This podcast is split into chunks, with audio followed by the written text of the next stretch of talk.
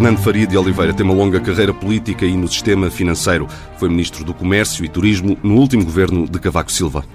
Antes desempenhou várias vezes o cargo de Secretário de Estado, sempre em áreas ligadas à economia e às finanças. Foi também Presidente da Caixa Geral de Depósitos e desde 2012 lidera a Associação Portuguesa de Bancos. Seja muito bem-vindo. Obrigado. Por causa do coronavírus, já há empresas em situações complexas em vários setores e é possível que essa tendência se alastre. O crédito mal parado vai aumentar? É, é é, muito natural que o crédito mal parado tenha tendência para vir a aumentar. Mas eh, eu penso que este é um momento muito especial, que é um momento para agir. Exatamente para procurar evitar que as consequências para a economia desta crise de saúde pública, de grande intensidade e que tem que ser olhada com a máxima seriedade, eh, que devem ser tomadas medidas para procurar minimizar estes efeitos negativos. Para já, temos eh, efeitos de curto prazo que já são evidentes. Certos setores da economia estão a ser já bastante afetados pelo facto eh, de, por um lado, eh, tanto do lado da oferta como do lado da procura, se registarem quebras significativas. Por um lado, as cadeias de produção podem estar, em algumas circunstâncias, a ser afetadas pela eh, dificuldade de receber componentes. Por outro lado, eh, também eh, todo o movimento causado pelas medidas de contenção que estão a ser adotadas levam grande parte das pessoas a diminuir o consumo e, portanto, a afetar a economia. Por outro lado, há setores que são automaticamente profundamente afetados, como o que tem a ver com as viagens, com o turismo, com a restauração, com os eventos, eh, que são eh, os setores mais diretamente afetados nesta fase inicial. E, portanto, é natural que haja uma quebra enorme dos proveitos destas, das empresas que trabalham nestes setores. E eh, podem ter eh, de grandes dificuldades de eh, tesouraria.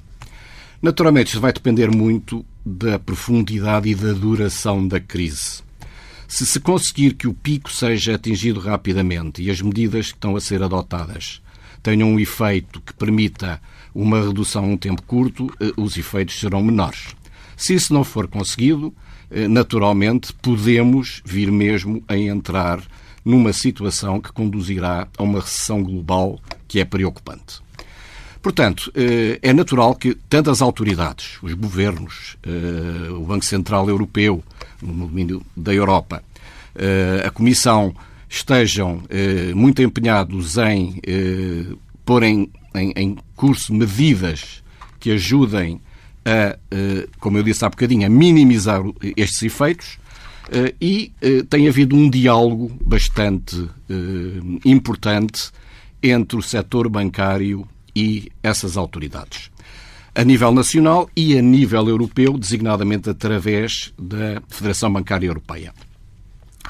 O setor bancário está profundamente empenhado em contribuir para a minimização da crise. Mas de que forma? E, e pergunto-lhe porque há um exemplo concreto, porque os representantes empresariais na concertação social, por exemplo, transmitiram ao Governo a ideia de que a banca devia dar um contributo especial nesta crise, facilitando a vida às empresas que tenham dificuldades em pagar os créditos que têm junto do, das instituições financeiras. Um, o sistema vai ter essa abertura? Uma das uh, soluções que eh, se admite que pode vir a ter um particular impacto tem a ver com a concessão de moratórias. Uh, isto, aliás, uh, foi, de alguma maneira, adotado uh, no início da crise financeira global. Em 2000... Tira-nos uma dúvida. Qualquer moratória tem de ter autorização do Banco de Portugal e do próprio BCE? Sim, vamos Sim. Temos vamos sempre de aguardar por esse aval. A moratória, em princípio, vai ser decidida a nível político e, uhum. e, e eventualmente exigirá medidas legislativas. É, mas é, se for uma moratória generalizada. Mas nós podemos também estar a falar em moratórias concedidas pelas próprias instituições, que são como que uma espécie de reestruturação de créditos, onde se permite que haja um período de carência ou uma extensão do, do, do financiamento que seja eh, que seja concedido. Então aí os bancos não precisam de estar à espera do Banco de Portugal e do Nessa BCE. altura não precisarão uh, de estar à espera. Nesse o que ca... acontece? Nesse caso poderiam atuar já, poderiam tentar ajudar uh, o que já a acontece, e, e esta é neste momento uh, uma preocupação significativa do sistema bancário, é que para não ter efeitos particularmente negativos em termos de rácios de capital e de rácios de incumprimento, é necessário que haja uma flexibilização da regulação que atualmente existe sobre essa matéria. E esta é uma das, chamemos assim, das propostas que uh, a Federação Bancária Europeia, a nível europeu, e nós, a nível nacional, uh, consideramos que é muito importante que venha a ser uh, resolvida. Hoje houve já medidas, quer no âmbito da política monetária do BCE, quer no âmbito da, da área da supervisão do BCE eh, eh, que vêm ao encontro destas preocupações. O que é que é uma moratória? Uma moratória é um acordo para dilatar o prazo de pagamento eh, de, de, dos empréstimos eh, e eh, permitir eh, ultrapassar um período curto, um, um, período de dificuldades por parte das instituições eh, empresariais. Eh, esta matéria, ehm, como eu ia referir há bocadinho, também foi praticada eh, em 2009 pelas instituições bancárias, quer no apoio às empresas, quer, e muito especialmente nessa altura, no crédito à habitação. Ehm, aquilo também que consideramos essencial, eh, na medida em que eh, os bancos naturalmente têm que cumprir uh, modelos de avaliação de risco rigorosos, é naturalmente que essas concessões se façam em empresas que sejam viáveis. O próprio BCE disse esta quinta-feira que admite que os bancos possam falhar temporariamente os seus rácios, uh, os limites de capital. Será uma medida já também para ajudar nesse sentido? É uma medida é, que é suficiente? Dúvida. É também uma das matérias que nós considerávamos particularmente relevante que houvesse uma flexibilização uh, no que diz respeito ao cumprimento de, de rácios de capital uh, e uh, hoje foram tomadas várias medidas que vêm ao encontro desse desejo, que é um desejo da Banca Europeia em geral. Como eu referi, eu estou. Posso dizer que estamos comprometidos em apoiar francamente este período difícil que, provavelmente já estamos a passar em alguns setores, que espero que não se intensifique e se alargue a muitos outros, se, a crise for resolvida rapidamente, mas nós não podemos deixar de analisar com rigor aquilo que são os indicadores uh, que, que, nos surgem. E não há dúvida que, por exemplo, em termos de mercado de capitais, em termos das bolsas, está-se já a descontar a possibilidade de uma recessão a nível global que pode uh, ser maior ou menor, exatamente de acordo com a duração da crise. Deixe-me só voltar um passo atrás, até para os empresários que nos estão a ouvir. Há pouco referiu que há uma moratória que, sim, que precisa da autorização do BDP e do BCE, mas depois há outro tipo de moratórias e de negociações que os próprios bancos podem tomar a decisão de o fazer, tendo alguma flexibilidade do ponto de vista das regras. Nesse caso, essa decisão dos bancos de o fazer poderá acontecer em quanto tempo? No prazo de um mês, os empresários poderão ver uma luz verde acerca disso? De dois, de uma Isso semana? Depende de banco para banco não lhe posso dizer em termos genéricos quanto o que é que gostaria para si o que é que gostaria que seria que fosse um eu, bom timing? eh, a experiência que eu tive no ano 2009 é que as decisões foram tomadas com uh, a rapidez que se justificava. E eu tenho a certeza que isso também uh, acontecerá. Uma vez mais uh, com dois tipos de condições que isto não afete em termos de rácios de capital e de situação patrimonial dos bancos eh, as próprias instituições e, naturalmente, que em termos da avaliação do risco as empresas sejam mesmo viáveis. Uhum. Falámos do BCE, perguntar-lhe, e é uma pergunta inevitável, se não seria agora também uma boa altura para deixar cair a taxa sobre os depósitos, por exemplo? Uh, pois, isso, como sabe, uh, é uma uh, posição que os bancos têm como muito firme e nós, quando sentimos que temos razão, devemos lutar até ao fim para que se, se retifique o que não está correto E, na realidade, Portugal é, no âmbito da União Europeia, um caso de exceção nesse, nessa matéria. E, portanto, eh, é uma medida discriminatória para o sistema bancário português, que, do nosso ponto de vista, eh, não, não faz sentido e não devia existir. Nós estamos numa união bancária. Numa união bancária, aquilo que se pretende é que haja um nível igual, um level playing field para todos os sistemas bancários que estão inseridos na união bancária e nós sentimos que estamos a ser eh, penalizados, colocando os nossos bancos em desvantagem em relação aos seus pares. Portanto, eh, mas não, não é matéria que neste momento, no âmbito daquilo que são eh, as nossas principais preocupações em relação a estes efeitos, que tínhamos colocado em cima da mesa, julgamos que seria de justiça rever essa como outras desvantagens que a banca tem neste momento. E vamos voltar aqui ao tema do, do, coronavírus, porque é uma preocupação imediata. O Ministro da Economia, Pedro Cisa Vieira, anunciou um novo regime de layoff simplificado para as empresas que precisem de fechar a atividade e também uma linha de crédito para apoio à tesouraria de cerca de 200 milhões de euros, entre outras medidas. E eu pergunto, até pela sua experiência, se, na sua opinião, são estes os medicamentos certos de que a economia precisa? Para já, parecem medidas completamente adequadas e a banca seguramente vai estar presente, vão ser muito provavelmente linhas de crédito protocoladas, onde a, a banca eh, terá a sua intervenção. Creio que aqui, eh, de, eh, no que diz respeito à, à, minha frase inicial, que era preciso atuar já, quanto antes, foi uma medida muito célere que não podemos deixar de reconhecer que é adequada. Uh, a banca, uh, do seu lado, uh, também estará seguramente disposta a adotar outro tipo de medidas e soluções que, quando se trate de problemas de tesourarias, mas as empresas sejam indiscutivelmente viáveis, se encontrem soluções para uh, atacar esta dificuldade, que é conjuntural. O, o, o coronavírus deve uh, obrigar a repensar o modelo de crescimento do país, que é em grande parte assente no turismo? O turismo uh, é, sem dúvida, uma atividade económica em que Portugal tem manifestamente não só vantagens comparativas e competitivas, mas condições eh, naturais eh, para ser desenvolvida. E, portanto, eu continuo a pensar que é um, é, este modelo tem que ser complementado, naturalmente, com o desenvolvimento de outros setores da economia, mas será sempre nuclear para a economia portuguesa. Estamos a, a, a fazer as comparações de sempre, eh, quando eu fui Ministro do Turismo, referia muitas vezes que nós tínhamos condições para ser eh, ou a Flórida da Europa ou a Califórnia da Europa, eh, consoante pensemos numa maior, num maior peso da área do turismo e complementares em relação a outros setores da economia ou com o desenvolvimento eh, de outras atividades fundamentais por exemplo, nós também temos, eh, aparentemente pelo mesmo, e no meu ponto de vista com convicção, temos condições particularmente favoráveis para o desenvolvimento da economia digital. Acho que temos talentos nessa matéria que são significativos.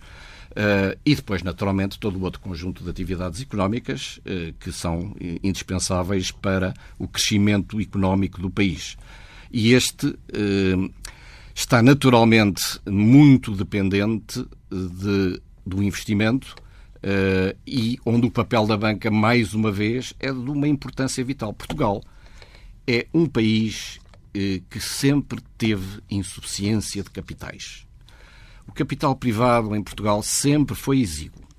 E o sistema bancário nacional, durante muitos anos, durante décadas, tem vindo, de alguma maneira, a colmatar essa insuficiência tem sido verdadeiramente o motor da economia. E, eh, passadas este, este período de dificuldades, porque a banca passou, estamos hoje, francamente, mais fortalecidos e este papel vai tornar a ser mais referido no que diz respeito àquilo que de positivo a banca ofereceu a este país. Eh, grande parte da, da, capacidade que tivemos de ter um crescimento económico de, nos anos 90 em particular, e, e embora menor nos anos 2000, eh, o, papel da banca nessa matéria foi, foi essencial. Eh, os bancos hoje não têm problemas de liquidez. Estamos com uh, um rácio de liquidez muito alto, mais do dobro do mínimo uh, requerido. Esse é um aspecto muito mais favorável do que em relação à crise de 2008-2009 e depois à, à crise da dívida soberana. Porquê? Porque aí o nosso endividamento externo era enorme, o rácio de transformação, isto é, a relação entre crédito e depósitos, era altíssima e, quando houve a crise, a liquidez foi profundamente afetada. Fecharam-se os mercados e a nossa banca não estava preparada. Hoje, estamos com um rácio em que o valor dos depósitos é francamente superior eh, ao crédito concedido e, portanto, isso é favorável em relação ao sistema bancário. Considera que, que esta crise do coronavírus pode uh, colocar em causa ou pode colocar em risco uh, as metas uh, orçamentais previstas para o final do ano? Eu acho que afetará quase seguramente o momento que, que estamos a viver indicia claramente isso. A extensão é que vai depender, sem dúvida, da forma como eh, conseguirmos debelar eh, este problema o mais rapidamente possível. E, Isso pode não ser fácil. E, e, portanto, o Governo vai eh, provavelmente não ter outro remédio se não apresentar um orçamento retificativo, é isto? Vamos, quer dizer, vamos esperar, mas a, a probabilidade é, existe e, e, pode ser significativa. mesmo em relação ao orçamento que foi aprovado há pouco tempo, eu creio que o quadro macroeconómico que lhe estava subjacente provavelmente já não corresponde à, à realidade. Vamos falar também do setor eh, propriamente dito e no que toca à gestão deste tema do Covid-19. O sistema financeiro adotou medidas de contenção que incluem a recomendação aos clientes, por exemplo, para evitarem ir às agências, porque são, eh, enfim, sítios onde muita gente realmente se encontra. Eh, pode haver aqui um agravamento destas medidas, incluindo, por exemplo, o fecho temporário dos, dos balcões? Bom, o fecho temporário dos balcões depende muito de haver casos nesses balcões ou uma situação de uh, perigo iminente que justifique a tomada de medidas dessa natureza. Como sabe, a dimensão das agências varia muito, mas há agências que têm muito poucos funcionários. Se um deles for afetado, naturalmente há alguma possibilidade de ter que encerrar temporariamente a agência. Nessa altura, aquilo que se recomenda e que os bancos praticam é as, agência mais próxima da, da, da, da, que for afetada servirá de apoio ao cliente. Uh, portanto, essa é, é, é, uma das medidas tomadas. no que diz respeito às recomendações que fazemos ao, aos clientes de utilização tanto quanto possível dos meios digitais, ou dos pagamentos através do site do banco ou através da app do banco, nessa, nessa matéria. Eh, eu eh, creio que, para além dessa recomendação, ela deve ser complementada com o outro conjunto de medidas de, recomendadas pela Direção-Geral de Saúde complementares. Por exemplo, uma pessoa vai a uma ATM tem tendência a clicar com os dedos. Em vez de clicar com os dedos, pode clicar com uma caneta. Portanto, eh, há todo o, pois, aquilo que tem a ver com a responsabilidade das pessoas em relação a si próprias, em relação à sociedade, à comunidade com que vive. E, portanto, adotar os procedimentos que procurem evitar ao máximo a propagação da, deste vírus. Uh, entre, entre os quais a APB uh, uh, recomendou também, se a memória não me falha, do comunicado emitido nesta semana, o uso sempre que possível de meios ou eletrónicos ou até de claro, cartões, exatamente. porque as notas e as moedas são elas próprias uma, uma, um potencial não há foco de disseminação. ainda de grande, não há, de, de grande gravidade nessa matéria, ou de, de, de, de casos muito ligados a isso. Mas é, de facto, um risco. Não. Basta Basta haver risco para. Vamos, vamos então mudar de tema. O, o novo banco já pediu quase 3 mil milhões de euros ao fundo de resolução ao longo destes anos. Será que vai atingir o limite dos 3,9 mil milhões? Uh, aquilo que tem sido uh, publicamente referido, designadamente pelo presidente do novo banco, é que espera que isso não aconteça. No entanto, já estamos muito próximo do limite. Uh, essa foi eh, uma das razões porque o sistema bancário quando foi feita a negociação, levantou algumas reservas. Porque se na realidade o Estado teve que intervir nesta matéria para financiar um fundo que não estava dotado, a verdade é que a responsabilidade última é de todo o sistema bancário. O sistema bancário paga um montante muito relevante, e eu já vou dar um exemplo, um montante muito relevante anualmente para o Fundo de Resolução Nacional e paga ao mesmo tempo para o Fundo de Resolução Europeu. É um fardo significativo para o conjunto do sistema bancário nacional. E é um fardo com consequências. Eh, um dos grandes consultores internacionais, eh, há dias numa conferência, referiu que a digitalização da banca portuguesa deveria ser eh, um bocadinho reforçada com mais investimento. E apontou um montante de mais 100 milhões por ano para atingir o ritmo, digamos, do, do, do quartil superior do, do, dos bancos digitais, mais, dos sistemas bancários mais digitalizados da Europa.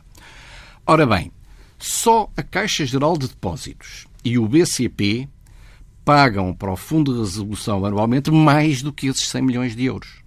Portanto, é de facto uh, pronto, um, uma carga sobre o sistema bancário que inibe outros desenvolvimentos.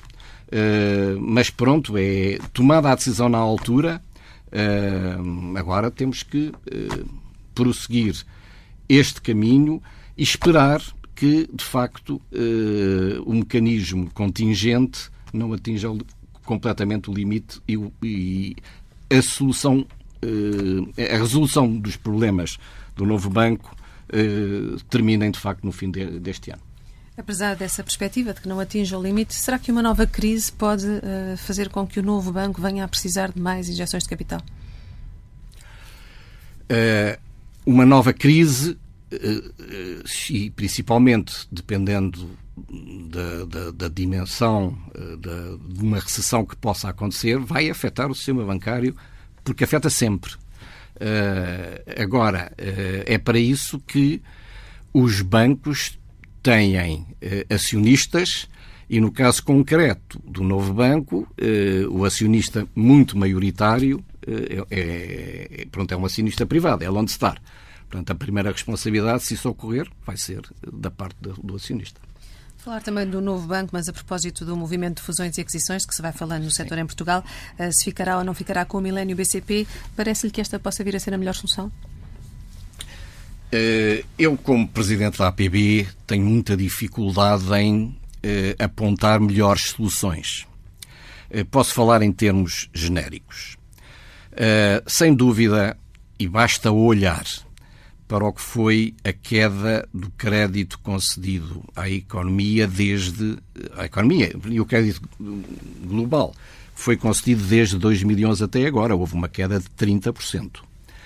Eh, por outro lado, quando temos um rácio de transformação eh, abaixo dos 90%, tudo isso são claras demonstrações que neste momento temos uma oferta bancária muito superior à procura bancária de crédito. Uh, e, portanto, faz todo o sentido falar em consolidação do sistema. Embora, em termos de concentração, o nosso sistema bancário seja considerado a nível europeu uh, um nível de concentração razoável para economias da nossa dimensão, mas quando falamos só uh, de ter uma concentração em cinco bancos de cerca de 80% da cota de mercado, isso já é elevado. Em qualquer circunstância, a consolidação não significa só fusões e aquisições. A consolidação tem três vias. Essa é uma delas, e é preciso que haja sinergias que a justifiquem e interessados que, para, para esse efeito. A segunda é a redução dos ativos das instituições. Elas próprias têm que diminuir uh, a, sua, uh, a sua capacidade e a terceira é desaparecerem uh, um ou outro banco. Esta última é indesejada, é indesejada, ali não, não estou a ver que, tenhamos qualquer tipo de situação próxima disso. Uh, as outras duas vão depender, naturalmente, da evolução do mercado.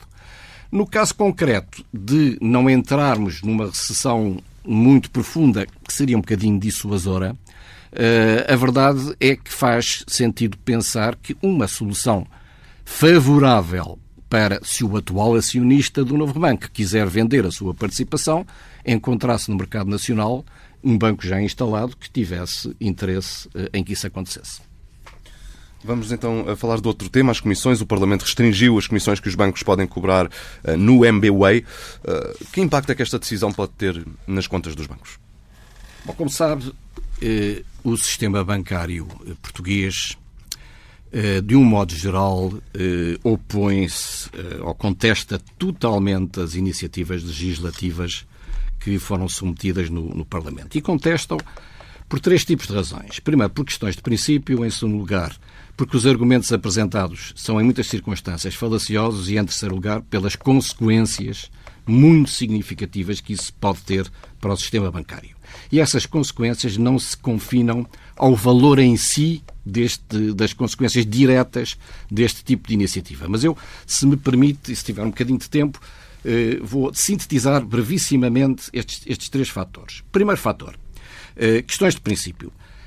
Nós estamos num modelo de sociedade integrados numa União Europeia que prossegue eh, uma economia de mercado. É incompreensível uma economia de mercado. É um atropelo à livre concorrência e é uma discriminação negativa do sistema bancário em relação aos sistemas bancários europeus e em relação aos outros setores da economia que só se pense medidas desta natureza em relação ao sistema bancário. Portanto, eh, por questões de princípio, do meu ponto de vista, estas iniciativas que teoricamente visam a proteção do consumidor e, na realidade, a União Europeia é eh, um paladino da proteção do consumidor e eh, o próprio sistema bancário, naturalmente, neste momento, todas as bancos têm departamentos para defesa dos consumidores e proteção dos consumidores. Está muito longe da ideia do sistema bancário não considerar este um vetor fundamental da sua atuação, a aproximação com os clientes e, portanto, a relação de confiança com os clientes, mas nós já temos um quadro que, se esse quadro, neste momento, de supervisão comportamental for devidamente aplicado, não vemos nenhuma razão para estas medidas de exceção. Segunda questão é os argumentos. O primeiro argumento que tem sido muito utilizado é se os bancos hum, têm aumentado desmesuradamente as comissões é um argumento completamente falacioso. Se acompanhar a evolução desde 2008, mas eu, falemos em, 2000, em 2011. Em 2011, as comissões líquidas dos bancos eram 3,9 mil milhões. Neste momento, são 2,8 mil milhões. E ao longo deste período de 10 anos, esta redução de, de mil milhões é, está demonstrada uh, pelos eh, pelos dados que são publicados. Segunda questão. O peso das comissões no produto bancário. Como sabe, o produto bancário tem basicamente três componentes, que é a margem financeira, as comissões e o resultado de operações financeiras. Este é relativamente marginal, a não ser em circunstâncias especiais, e, portanto, o que conta basicamente é eh, margem financeira e comissões. A margem financeira está sob pressão, tem vindo manifestamente a diminuir, que as taxas de juros negativas eh, naturalmente têm um peso. Para os, para os ouvintes que, que, nos escutam e que não estejam a, sim, sim, a par sim, do, do, do, jargão, digamos assim, a financeira, a margem financeira é a diferença entre aquilo que os bancos ganham através do okay. crédito que concedem e aquilo que pagam nos depósitos. Exatamente. Exatamente. Portanto, uh, tem havido, ao longo do tempo, uma relação entre um e outro que se tem mantido praticamente constante, variando entre 28% e 31%. Isto é, eh, as comissões no produto bancário pesam entre 28% e 31%. Eh, e, naturalmente, a margem financeira eh, será a diferença para os 100%. Ora bem, tem-se mantido, portanto, constante. E mais ainda, quando comparamos com o sistema bancário europeu, e nós fizemos esse trabalho, quando comparamos com o sistema bancário europeu, a coincidência é quase total. É também entre 28 e 31. Portanto, eh, é um, um argumento manifestamente falacioso. Segundo argumento que tem sido eh, apresentado, que há comissões eh, que não correspondem a serviços. Ora bem, não penso que haja muitas comissões no pressário dos os, os pressários dos bancos têm, de facto, muitas, muitas comissões. Mas são os próprios bancos que têm que justificar que essas comissões correspondem a serviços efetivamente prestados. E há um ou outro caso que é mais referido, eh, em que eh, essa questão é mais sensível para o, para o comum das pessoas, mas a generalidade corresponde a serviços prestados. E o que é que representa, na realidade, uma comissão? Ela traduz o valor que é atribuído à prestação de um serviço. Esse valor cobre, de alguma maneira, os custos de investimento das infraestruturas, do, do, do, dos recursos humanos afetos a determinado tipo de trabalho, etc., etc., e corresponde também, dentro de um princípio eh, entre a procura e a oferta, ao valor que é atribuído à prestação desse serviço. Eh, para além disso, os bancos têm deveres de informação que são extremamente rigorosos. Todos publicam pressários, há uma comparação entre os valores dos diferentes bancos que é fornecida pelo Banco de Portugal e, portanto, o consumidor está protegido. Terceira questão, que é talvez a mais uh, a mais referida nestes diplomas, que é a forma comissões... sintética, por favor, para muito sintética. podermos avançar. Há comissões irrazoáveis que violam o princípio da proporcionalidade. Pronto, é um argumento que é apresentado. E a DECO também o apresenta. Ora bem, como se afere isto? Vou-lhe dar um exemplo. Eh, eu vou eu preciso de, da emissão de um passaporte e vou aos serviços da administração pública e pago, sem urgência, 65 euros pelo passaporte. E é um serviço público. Qual é a proporcionalidade destes 65 euros que eu pago pelo passaporte? Qual é a justificação para serem 65 e não 10 ou 20? A mesma coisa se passa em relação aos serviços de telecomunicações, aos pacotes de serviços de telecomunicações ou ao pacote do, do streaming. Uh, não é um cliente a mais que interfere no custo. O custo é marginal. Uh, mas a verdade uh, é que uma pessoa paga e, em relação a este tipo de serviços, geralmente não tem qualquer tipo de protesto. portanto, é mais um argumento onde é particularmente difícil referir esta questão da pressão. E, portanto, uh, uh, resumindo, e dado que a margem financeira está muito pressionada, este aumento das comissões é um caminho sem retorno para os bancos? Uh, o aumento das comissões depende da, muito provavelmente, do momento em que uh, a política monetária e as taxas de juro passarem a atingir valores normais.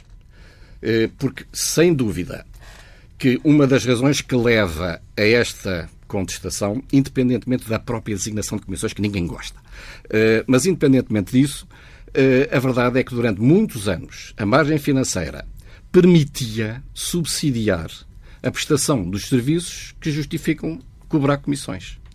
Uh, e, portanto, uh, eu, eu, penso que numa situação normal, uh, a sua pergunta se vão se é, se, é, se vai ser uma prática normal o aumento das comissões, vai depender.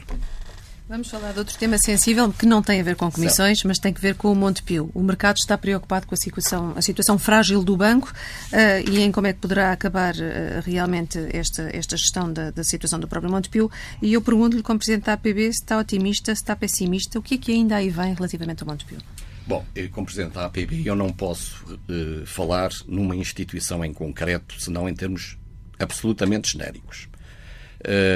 se, o, se, se o Montepio eh, que neste momento tem, eh, tem acompanhado eh, pela supervisão do, do, Banco de Portugal, acompanhada com, pelo Banco Central Europeu, com a necessária, com necessário rigor e precaução. geralmente, quando há qualquer tipo de clamor de que há, se passa qualquer coisa, naturalmente são reforçados uh, os mecanismos de acompanhamento de qualquer instituição. E até agora não há nenhuma indicação de que, po que possa pôr em causa, uh, digamos, a solidez do Montepio. Em relação ao acionista do Montepio, uh, eu não, também não me vou pronunciar, também é, é matéria que aí, naturalmente, é da maior relevância porque, porque se trata de uma instituição da economia social eh, que tem eh, um número muito significativo de associados e, e, portanto, aí é uma matéria que seguramente também o próprio governo está a acompanhar.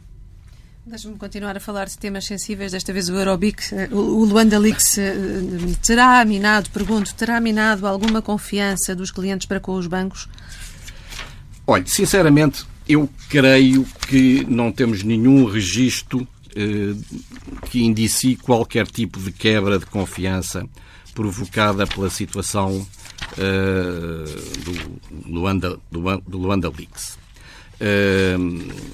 e gostava, sobre essa matéria, visto que se trata de uma questão ligada com a AML, com a defesa do branqueamento de capitais e do financiamento do terrorismo, gostaria de referir, porque de alguma maneira estive envolvido em, em conversações, que eh, o sistema bancário português, no final de 2017, em dezembro de 2017, foi avaliado pelo GAFI, que é a instituição internacional que acompanha exatamente eh, os mecanismos que estão a ser adotados pelas instituições financeiras para eh, satisfazer eh, os requisitos nesta matéria, considerou que o, que o sistema eh, bancário nacional era robusto nesta matéria.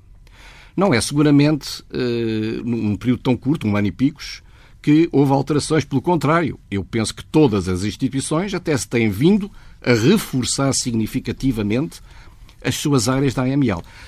As pessoas não têm muita noção disto, mas em termos de compliance e AML, o sistema bancário português, neste momento, tem um custo que representa mais de 10% do custo total do, do sistema bancário. Portanto, Está a dizer é que a opinião pública não tem razão quando diz que a banca tem fechado os olhos ao branqueamento de capitais? Olha, eu eh, queria também já agora, porque são dados públicos nessa matéria, referir-lhe que o, segundo dados oficiais em 2018, os bancos comunicaram ao DCIAP o IF, que é a unidade uh, que acompanha esta matéria, 5.711 operações suspeitas, que deram origem a 143 inquéritos. Há outras instituições que também têm o mesmo tipo de obrigações do que o sistema bancário. Não se compara o número de casos que foram apresentados pelo sistema bancário com uh, as outras áreas de atividade há, na realidade, um acompanhamento. Pronto, e grande parte de, destas ações relacionadas com branqueamento de capitais tem modelos e têm instrumentos específicos de análise. E os bancos abasteceram-se com isso. Para além disso, eh, têm também staff eh, e, completamente ligado a estas operações. E, e, portanto, quando se justifica, quando se justifica uh, haver melhorias, eu penso que as instituições são as primeiras a estar interessadas nessa matéria. Em relação ao caso do Eurobic, é conhecido que dois anos antes o Banco de Portugal tinha identificado uh, necessidades de uh, melhorias no âmbito destas ações da EML no Eurobic. Muitas foram cumpridas, outras não terão sido, mas está, está em curso uma exatamente uma auditoria que irá dizer se houve ou não houve falhas eh, e se essas falhas foram responsáveis por esta matéria. Para uh, terminar esta uh, entrevista, e peço-lhe uh, maior Sim. capacidade de síntese agora okay. nesta última questão, termina o mandato na APB no final deste ano de 2020. Primeira questão, vai continuar? Não, no final deste ano, seguramente deixarei de, de ser presidente da, da APB. Eu tenho 78 anos, vou ficar por aqui. um, quem, quem, quem, gostaria de ver uh, à frente da APB no, são, no são, período que segue? São, Nuno Amado seria uma boa escolha? São os associados da APB que terão aí uma palavra. Uh, pronto, isso, a escolha deles, não me vou pronunciar sobre isso. Fernando Faria de Oliveira, muito obrigado. Muito obrigado.